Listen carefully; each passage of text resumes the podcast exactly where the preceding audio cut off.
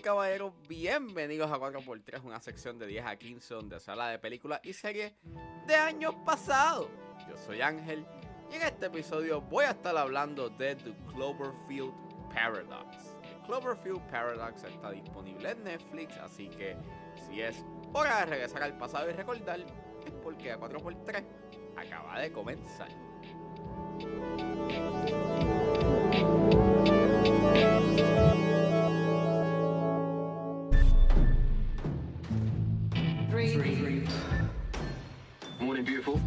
Two, I'm getting sick of only seeing you on a screen. one. Please, God. Be on our side. Standing by for your go. Turn that shit on. Fingers crossed. Cloverfield Paradox es una película dirigida por Julius Ona y es escrita por Oren Uziel basada en una historia por Uziel y Doug Young. El elenco lo compone Gugu Mbatha-Raw, Daniel Brühl, David Oyelowo, John Ortiz, Chris O'Dowd, Axel Henny, C.G. Yang, Elizabeth DeVicki y Roger Davis. Y el filme trata sobre unos científicos que intentan probar un dispositivo que podría resolver una crisis energética. Sin embargo, terminan en una realidad alterna. Esta película salió dos años después de Ten Cloverfield Lane y aunque había rumores de en ese entonces de que iba a haber algo relacionado a la franquicia, que de hecho la página 1.18-2008 la habían actualizado con unos elementos relacionados a esta entrega. Pero no es hasta el Super Bowl de ese año, en el 2018, que nos daría una respuesta de que era lo próximo. Y en la manera en cómo anuncian esto, es para mí inolvidable. En ese entonces yo estaba trabajando y en el closing me da con chequear las redes y de repente, ¡pam! Aparece el trailer de The Cloverfield Paradox. Rápidamente lo veo. Y cuando anunciaron que la película iba a salir tan pronto acabara el juego, o sea, que iba a estar en Netflix, o sea, iba a estar en Netflix. Yo brinqué paredes y yo dije, yes, tenemos otra película. Y me, o sea, una película de Cloverfield que la voy a ver esta medianoche. Claro que sí, aunque no la vi ese mismo día, porque en verdad estaba bien cansado. Así que lo dejé para verla el día siguiente. Eh, un buen desayuno, dije yo. Eh, ese día lo tenía libre de la uni y me levanté, le di play y esto no fue un buen desayuno. Fue bastante decepcionante. The Cloverfield Paradox es una decepción y yo no la y yo no la he vuelto a ver hasta ahora y todavía sigue siendo una decepción. Ya vamos a una semana de haber pasado el Super Bowl y había leído un artículo que había sacado Variety sobre ese evento sin precedentes que se tiró Netflix y de cómo maybe eso no vuelva a suceder. Porque aunque hubo gente que la vio en esas primeras 24 horas, sobre cerca de 2.8 millones, en esa misma noche solamente la vieron 700 aproximadamente 785 mil. Y si el resultado hubiese sido otro, que hubiese sido como un éxito y que el proyecto, y que el proyecto hubiese estado bueno, maybe esto pudo haber sido una tradición de Netflix tirarse una maroma por Super Bowl para atraer un público y ganancia. Pero todo queda como en la, en la imaginación de que hubiese pasado si esto hubiese sido un palo. ¿Por qué The Cloverfield Paradox no funciona como Ten Cloverfield Lane? La respuesta sencillamente está en su guion. Y aunque esta película tuvo ese mismo proceso de ser otro proyecto que fue moldeado a ser un proyecto de la franquicia, originalmente este proyecto se llamaba God Particle y, y honestamente este proyecto no era como que el indicado para ser parte de la antología. Y eso tú lo puedes ver en los primeros minutos. Es bien obvio de que quieren encajar el proyecto con Cloverfield con las referencias, que si un tipo que habla sobre, sobre la paradoja, el Bubblehead de Slush Show, la manera en cómo quieren conectar con los eventos de las películas anteriores, que eso vamos ahorita. Y el resultado en verdad no se siente tan orgánico como me vi se sintió en Ten Cloverfield Lane, que era mucho más implícito y sutil. Lo peor de todo es que es un filme que peca de exponer y redundar.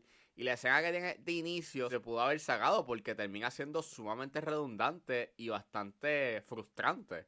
Por lo menos para mí. Y en mi caso, yo lo hubiese empezado tan pronto estás viendo esos trials y ese montage de, de los trials que están haciendo para poder crear esa fuente de energía con el bosón de Higgs. Y eso se veía mucho más interesante que el exposition dump que tienes, a, que tienes al principio de lo que quieren hacer. Que tienes buenos actores, sí. Pero los personajes que interpretan son bastante sosos. El más que tiene desarrollo es el de Ra y está cool los temas que exploran con ese personaje acerca del duelo. Pero en verdad no hay mucho más.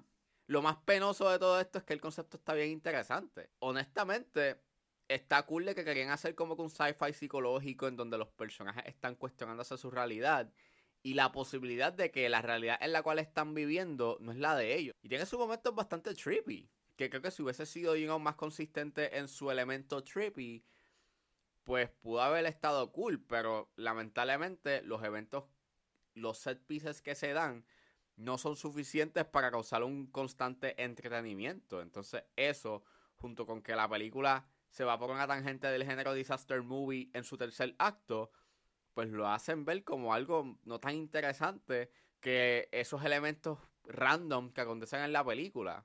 Y se nota de que los elementos Cloverfield están aquí de adorno porque lo más que importa es ese struggle que acontece en el espacio Mientras que lo que sucede en la Tierra con el esposo de el personaje de Buffalo se convierte en filler y resulta bastante eh, intrusivo dentro de la película porque no pasa nada. En esos set pieces no acontece nada memorable. Y es que el problema está en que nunca vemos esa, e, esa cosa, ese elemento que está causando estragos en la ciudad. Y cuando por fin te lo enseñan, que es básicamente Clover, pero más grande, pues termina siendo sumamente frustrante porque es como, pues yo quería ver a Clover, dame a Clover si me lo ibas a enseñar al final. Pero entonces ese misterio que construye es bastante artificial, que en verdad termina siendo pues bastante, mano, decepcionante. Y en el trailer, pues daban esta alusión, como dije, de que esto iba a ser como una respuesta a la primera y Ten Cloverfield Lane y que, y, que, y, que te iban a conectar ambas películas. Y la respuesta te la dan bastante rápido. Básicamente en el principio. Y al final, pues como dije, es bien decepcionante. Porque pues, si me ibas a enseñar a Clover, pues ¿por qué no me lo, enseñé, porque no me lo enseñaste en acción? En vez de escenas que no pasan básicamente nada y que están pues para artificialmente crear un misterio o qué sé yo, mano, pudo haber sido otro monstruo o, o algo así, no sé, otra cosa, pero esto es tan soso, esas escenas son bien sosas y aburridas. Y técnicamente se ve bien, o sea, tienes unos buenos, eh, tienes un buen diseño de producción, la fotografía está nice porque te Dan Mindel, que es un director de fotografía recurrente, eh, dentro de las películas de J.J. Abrams. Y Julius Ona dirige bastante bien con lo que tiene a su disposición, porque obviamente, como dije, el guion es ese elemento que está afectando, que afecta grandemente a la película. Pero, al final del día, se nota que esta película tenía sus issues desde el principio y creo que como un proyecto por separado pudo haber estado bueno, porque hay unas ideas interesantes en la mesa, pero como un proyecto relacionado a Cloverfield, es bien desenfocado y no brinda como con una satisfacción a esos elementos que estaban presentes en, esas primeras dos películas. Y claramente Paramount tenía miedo con este filme porque la atrasaron varias veces antes de que Netflix comprara los derechos para exiliar la plataforma. Y la jugada funciona para estándares de mercadeo, en cierto aspecto. A mí por lo menos me pompió. Y pues ya van cinco años de esta película y según J.J. Abrams pues viene una secuela de la original. ¿Cuándo pasará? Quién sabe. Pero me da pena que esta película no hubiese funcionado porque si no, probablemente tendríamos eso. Cineastas jugando por cada dos años con esta franquicia y básicamente presentando estas historias con elementos sci-fi dentro de esta propiedad. Y eso hubiese estado súper cool. Hubiese traído ideas buenas y fascinantes a la mesa. Al igual que ese espacio a un cine de mediano presupuesto en vez de depender de blockbusters por completo.